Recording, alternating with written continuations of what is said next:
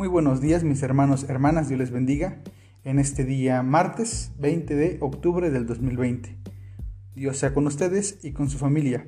Y esperando se encuentren muy bien todos, vamos a continuar con la lectura correspondiente a este día, Salmo 55, que titula Una amarga traición, en esta versión la palabra de Dios para todos. Dios mío, escucha mi oración, no pases por alto mi ruego Préstame atención, respóndeme.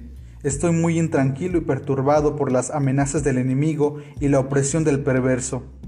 Ellos echan sobre mí dificultades y me persiguen furiosamente. Me salta el corazón dentro del pecho, estoy terriblemente asustado. Tiemblo de miedo, temo lo peor. Si tuviera alas, volaría muy lejos y buscaría un lugar donde descansar. Me iría lejos, muy lejos de aquí me quedaría a vivir en el desierto. Escaparía rápidamente para protegerme de la borrasca y de la tempestad.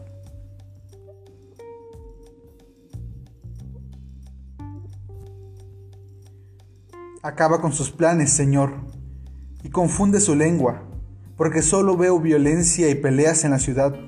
La maldad y las intrigas rodean por sus muros a toda hora.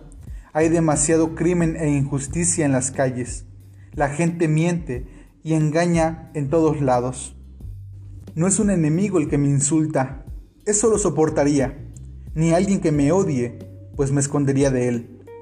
Eres tú, mi igual, mi compañero y mi mejor amigo.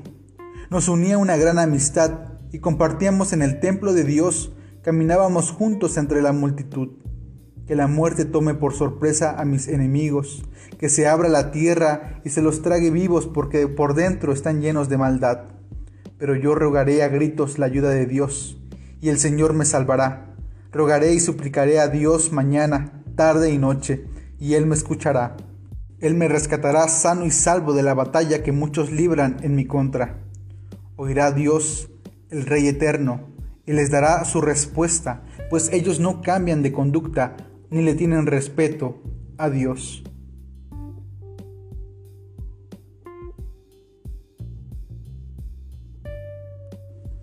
Quien antes era amigo, ataca ahora y no cumple sus promesas.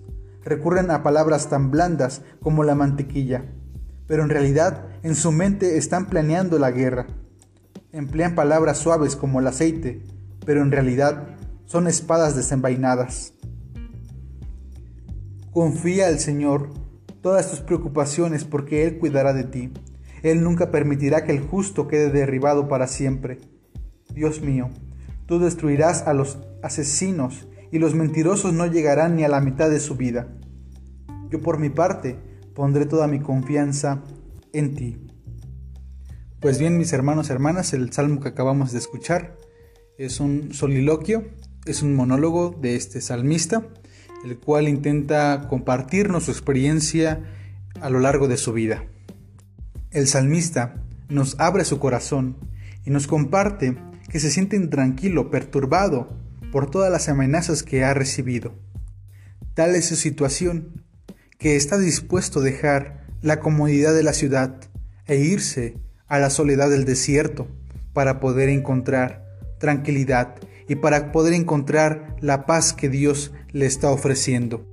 El salmista ha encontrado que en la ciudad solamente encuentra miedo, se encuentra asustado, solamente ha encontrado maldad, intrigas, ha encontrado crímenes e injusticias, donde la gente miente y engaña.